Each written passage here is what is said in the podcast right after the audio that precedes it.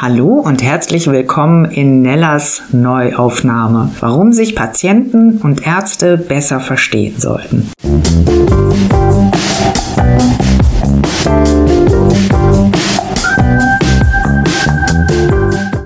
Ja, das Gespräch zu dem Thema Arzt-Patienten-Beziehung war eigentlich noch nicht zu Ende, denn ich hatte noch eine ganz spontane Idee, weil ich ja eine Dermatologin im Haus hatte, mal zu fragen, wie es dann aussieht, was sie rät, wenn die Haut unter der Chemo und der Bestrahlung leidet. Ja, dass daraus dann eine doch etwas ausführlichere Antwort geworden ist, das konnte ich so nicht ahnen, hätte ich eigentlich wissen können.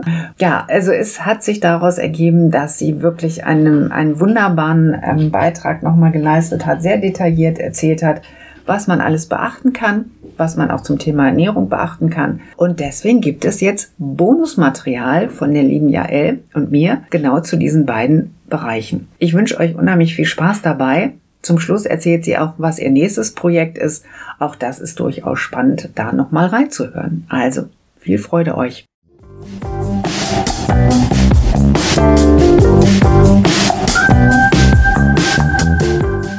Da ich ja jetzt eine Dermatologin in the house habe, möchte ich eine Frage nochmal loswerden und die zielt natürlich ab auf das Thema Haut. Und zwar, wie kriege ich das hin, ähm, wenn meine Haut unter der Chemo leidet, wenn die so extrem trocken ist? Hast du da einen Tipp aus deinem Schatzkästchen? Ja, also ich meine, ähm, also manchmal hat man ja toxische Effekte. Ne? Da äh, arbeiten die Onkologen ja teilweise mit so Kältehandschuhen, damit oder Käl Kältesocken oder Kältehaube, damit die Haare oder die Fingerspitzen oder die Hände geschont werden, also weniger Chemo dahin kommt, damit da weniger Nebenwirkungen auftreten oder die Nägel nicht geschädigt werden. Aber unabhängig davon, trockene Haut haben Chemopatienten, haben aber auch andere. Und äh, für alle gilt dasselbe. Nur mit Wasser waschen. Das heißt, die großen Strecken wirklich nur mit Wasser. Und wenn man eine Seife oder eine Waschsubstanz verwenden will, dann diese sehr, sehr sparsam und vielleicht nur an den Krisenherden, wo wir ätherische Öle absondern, sprich in den Achseln, Leisten, Profalte, vielleicht noch die Füße.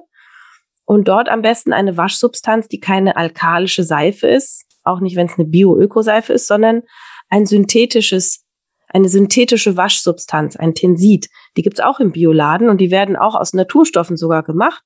Aus Zucker- und Kokostensiden sind die. Und die ohne Duftstoffe, ohne Farbstoffe, ohne Konservierungsstoffe, ohne Schaum und Glitzer mit einem pH-Wert, der dem Säureschutzmantel entspricht, um die 5, pH 5. Und das eben sind äh, Tenside, die am wenigsten von allen Waschsubstanzen austrocknen, reichen aber völlig, um ein sauberes Gefühl zu haben. Sogar da würde meist Wasser reichen. Hände waschen natürlich nach dem Klo und vor dem Essen und wenn wir aus dem öffentlichen Raum kommen, das auch aber hier auch eben solche gerne auch Waschstücke benutzen. Also das ist nicht immer ein Waschgel, sondern eben so ein seifenfreies Waschstück. Damit kann man heutzutage sogar auch die Haare waschen, gibt's auch im Bioladen, also ganz toll. Und dann die Regionen eincremen, die äh, nach, also es ist so, wenn man vier Wochen lang die Haut nicht mehr seift, merkt man nach vier Wochen, ah krass, ich produziere ja selbst Fette durch die Oberhaut und durch die Teigdrüsen, die äh, den, diese wachsartigen Fette dann an die Poren abgeben und Oberhautfette und Teig verbinden sich zur besten Hautschutzpflege der Welt. Man sollte sie nur nicht immer wegpielen oder wegseifen. Und wenn man nach vier Wochen merkt, es reicht, dann muss man nicht cremen. Aber wenn es Regionen gibt, die trotzdem trocken sind, dann kann man die natürlich äh, gerne eincremen. Und meine Lieblingscreme, meine private Lieblingscreme ist Shea Butter. Es ist ein 100% unraffiniertes Pflanzenfett aus Afrika, aus dem Karité-Baum. Ähm, am besten finde ich aus Ghana die Konsistenz, die ist schön wächsern und wenn man die auf die Haut, es ist ein bisschen robustes Fett, so entweder so, man schabt sich das ab oder macht es ein bisschen weich oder nimmt so einen Klumpen und fährt damit über die Haut.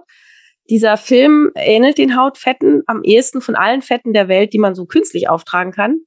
Also das ist eine Reparatur und ein Schutzfett und es bleibt sogar, wenn man die Hände wäscht, eine Runde drauf. Und es ist auch Vitamin A und E drin. Es äh, ist unraffiniert, ist so leicht gelblich, riecht nussig. Und es hat eben, nimmt sofort Spannungsgefühl. Also finde ich großartig. Es ist wasserfrei und sehr, sehr günstig auch, also preiswert und verrottet auch nicht so schnell. Ähm, viele teure Kosmetikfirmen geben mit ihren Produkten an, na, wir haben auch natürliche Shea-Butter mit drin. aber das kann man eben pur bekommen. Ähm, wenn man das aber zu freakig findet, ähm, dann kann man natürlich auch sich normale Bodylotions und Cremes kaufen. Und hier sind zu empfehlen Dermamembran-Struktur. Cremes oder hautähnliche Lipide steht dann da drauf. Kann man sich auch mal in der Apotheke kundig machen. Hier wird ohne Emulgatoren gearbeitet, die nämlich auch unsere eigenen Hautfette auch rausemulgieren können und Allergien machen können, sondern hier sind hautähnliche Lipide, unter anderem aus der Shea-Butter, in Spachteltechnik quasi in so einem Hochdruckverfahren, in so Lamellen elektronenmikroskopisch eingearbeitet. Und ähm, die legen sich auf die Haut, lassen die Haut atmen, schützen und reparieren. Gibt's eben auch in ein bisschen streichfähigen Konsistenzen. Und man hat da keine Farbstoffe, Duftstoffe, Konservierungsstoffe drin und keine Mineralöle, also auch nichts Krebserregendes und nichts, worunter man schwitzt, nichts, was ähm, Akne fördert und finde ich super verträglich. Und für Leute, die auch noch so zu Hautinfektionen neigen, gibt es das auch mit Mikrosilber. Und äh, das sind so meine Lieblingspflegeprodukte. Wenn man weitere Alternativen möchte, könnte man auch Bodylotions mit Harnstoff sich zulegen. Harnstoff ist ein natürlicher Feuchthaltefaktor. Also da gibt es schon eine Reihe guter Produkte, aber ich würde immer auf unnötige Zusätze verzichten. Das sind vor allem die Duftstoffe, Farbstoffe und Konservierungsstoffe, Schrägstrich Parabene. Und Mineralöle sind durchaus auch manchmal mit krebserregenden Stoffen versehen. Die können mal im Therapiebereich sinnvoll sein, weil die so eine Art Reinschwitzfolieneffekt machen, damit die Wirkstoffe besser in die Haut gelangen. Aber es geht ohne. Also man kann ohne Mineralöle tolle Produkte finden. Meine Güte, das war ja jetzt ein, ein Feuerwerk der der wunderbaren praktischen Antworten. Ich bin ganz fasziniert. Das war jetzt noch mal ein Tutorial hinten dran. Also das haut dein Leben ist quasi nicht nur dein Thema. Du gehst da so richtig drin auf. Das merkt man natürlich sofort. Also vielen, vielen lieben Dank. Vielleicht mache ich da auch noch jetzt eine extra äh, Folge draus. Also so ein Mini-Tutorial. Ähm, ja, El Adler redet zum Thema trockene Haut ja, vielleicht muss ich noch eine Sache ergänzen. Ich bin auch Ernährungsmedizinerin. Wenn das alles nicht reicht, man kann auch mein Blut gucken. Also einerseits kann man gucken, ist die Schilddrüse überhaupt in Schuss oder habe ich vielleicht einen Eisenmangel? Das macht ja auch trockene Haut. Aber manchmal ist es ein Zinkmangel, ein Vitamin D, Selen, Omega-3-Fettsäuremangel, B-Vitamine können relevant sein, Silizium. Also es gibt eine ganz große Menge von kleinen Vitaminen, Mineralien, Spurenelementen, Omega-Fettsäuren oder auch Aminosäuren, die einem fehlen. Das kann man im Blut messen. Leider zahlen es die Kassen nur bei den Privatversicherten. Aber wenn man sich das irgendwie leisten kann, ist das mal eine ganz gute Sache, präventionsmedizinisch und ernährungsmedizinisch abzuchecken. Es gibt ja auch Hersteller, die mal für so eine Postchemophase oder Postbestrahlungsphase so eine Mischung anbieten. Das können ähm, auch natürliche Vitaminmischungen sein, zum Trinken zum Beispiel. Also das kann man schon auch mal als Kur machen, wenn man das Geld nicht hat oder investieren will, das im Blut zu prüfen.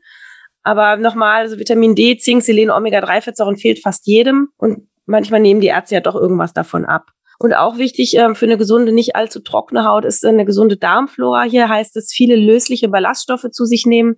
Leinsamen, Flohsamenschalen, Akazienfasern, 80 Prozent löslicher Ballaststoff, super gesund, kriegt man auch keine Blähung. Und eben Wurzelgemüse, bittere Salate und viele andere ähm, Pflanzen, die ähm, Ballaststoffe liefern, auch erkaltete Kartoffeln, die die richtigen Bakterien im Darm anzüchten und vermehren lassen. Und man kann natürlich auch probiotisch wirksame Nahrungsmittel nehmen. Es gibt es auch als Pulverchen in der Apotheke.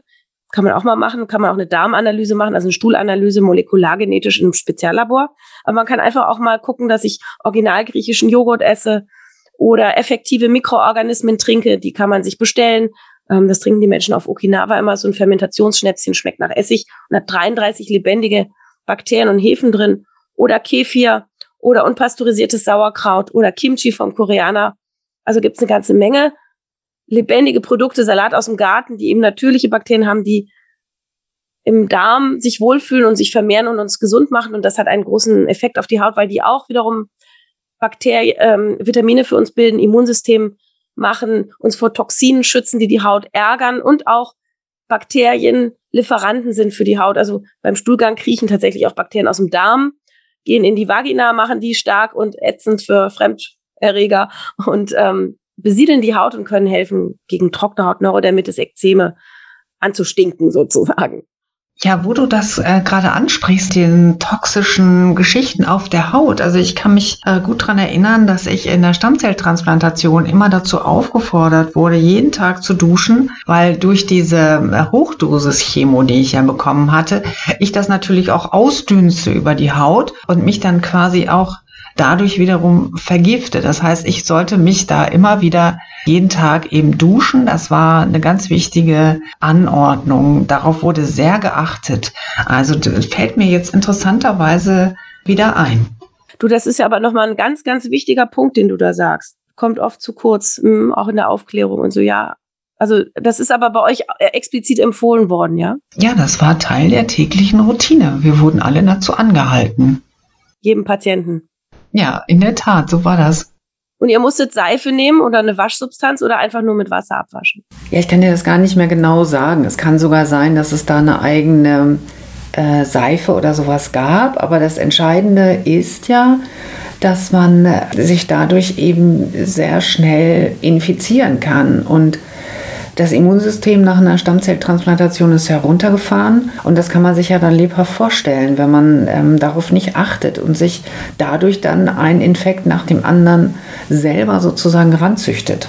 Ja, danke nochmal für diesen wirklich wichtigen Hinweis. Mhm.